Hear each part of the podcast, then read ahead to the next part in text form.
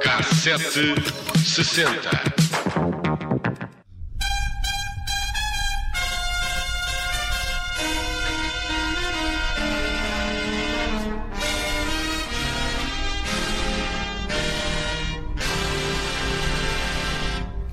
Foi uma pedrada no charco da televisão que se fazia em 1969. Em maio desse ano foi para o ar Zip Zip, o primeiro programa do tipo talk show. Era gravado ao vivo, aos sábados e emitido na segunda-feira seguinte e estava a cargo de Carlos Cruz, Fialho Gouveia e Raul Solnado.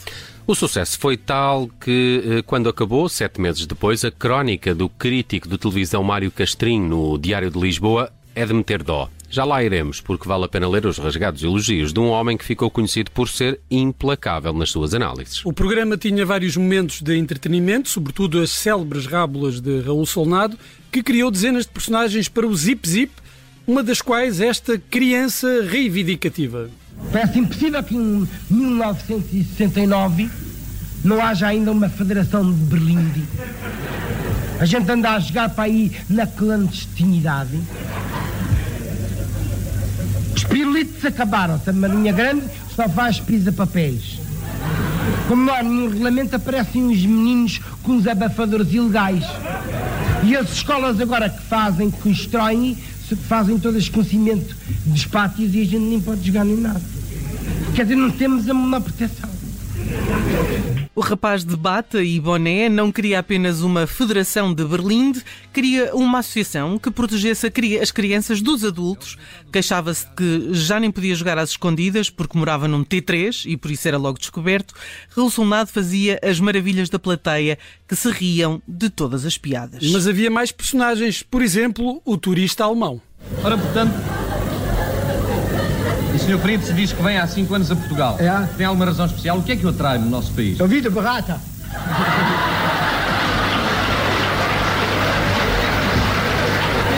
Por exemplo, vida muito barata em Portugal. Uh, exemplo, uh, o, o bolo, bolo de Berlim.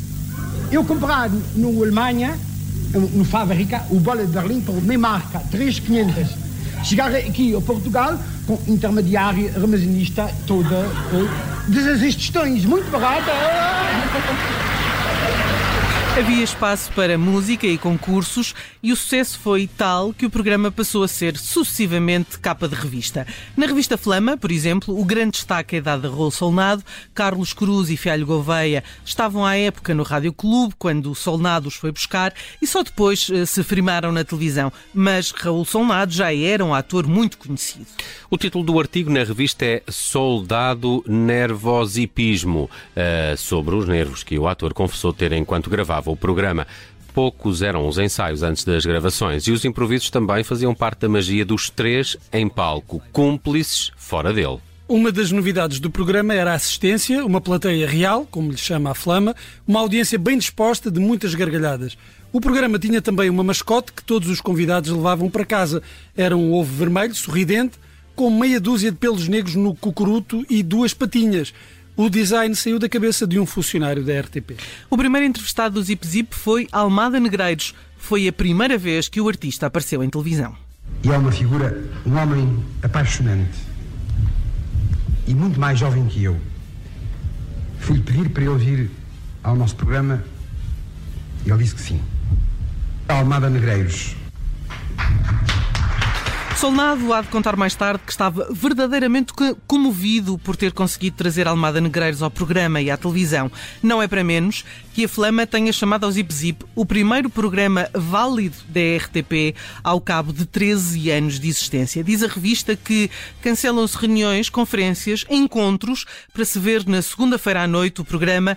Durante uh, o resto da semana discutem-se figuras, factos, canções, rábulas, piadas e intervenções. São um outro espetáculo, o futebol consegue até hoje absorver o interesse de tanta gente ao mesmo tempo e oferecer motivo de igual debate e discussão semana fora. Eu acho que este, este parágrafo diz uh, tudo do impacto do programa.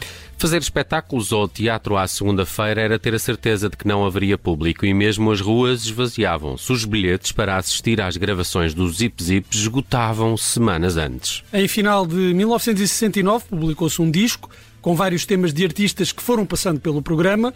Pelo palco do Vilaré, semana após semana, surgem figuras de quem os portugueses nunca ouviram falar. Há intelectuais, escritores, nomes da música clássica e da música popular e também há perfeitos desconhecidos de viola a tiracolo, como se pode ler no artigo do Jornal Público, e há gente com profissões humildes, como a vendedora, o Limpa Chaminés ou o Último Aguadeiro de Lisboa. Estávamos em plena primavera marcelista e os poucos críticos diziam que o programa serviu em cheio para dar ares de liberalização enquanto tudo se mantinha na mesma. O público parecia não querer saber disso, nem Mário Cristim, uh, o crítico do Diário de Lisboa, de que falamos no início do cassete. Esse escrevia em dezembro de 69.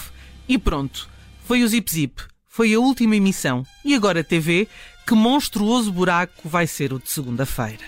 Bela história contada aqui pela Judite França, o Zip Zip que estreou na televisão em 1969 e uh, marcou a história também da televisão portuguesa até hoje. Mas o ano de 1969 é marcante para a televisão e não foi só em Portugal. A começar pela chegada da cor aos aparelhos de TV, os canais norte-americanos ABC e CBS começaram a emitir a cores a 8 de setembro de 69 e o mesmo aconteceu nas inglesas BBC e ITV em novembro do mesmo ano.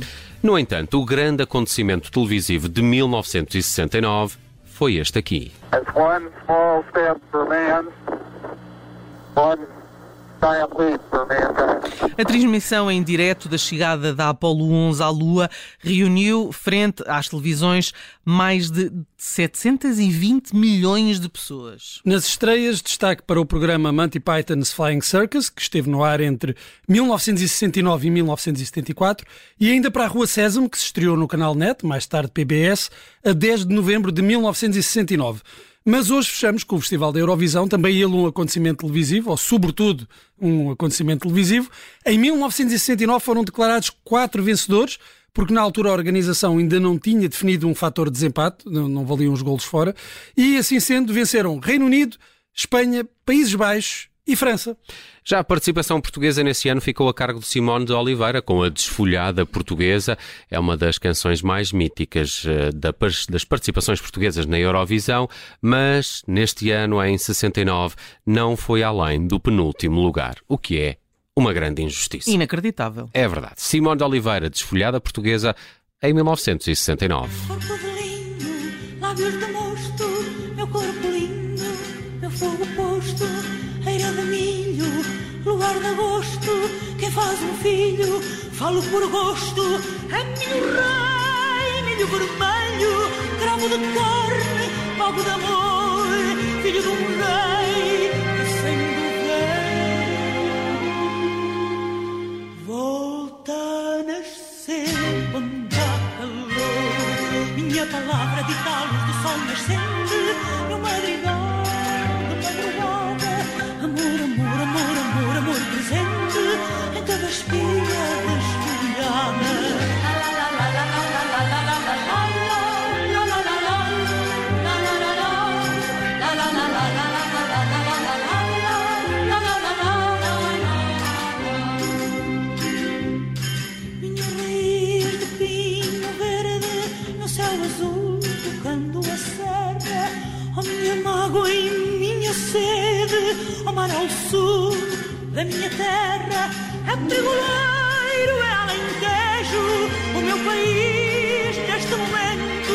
son caídas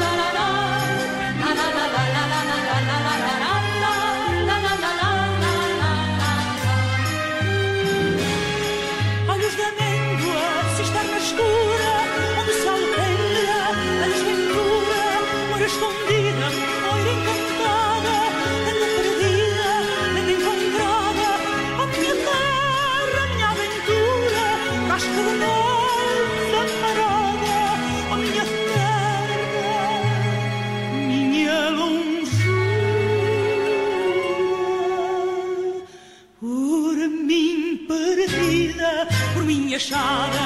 La, la, la, la, la, la, la, la, la, la, la, la, la,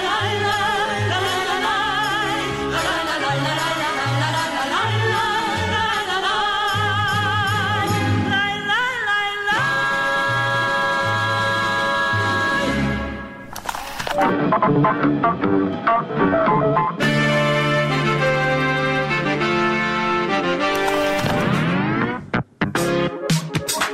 sete sessenta.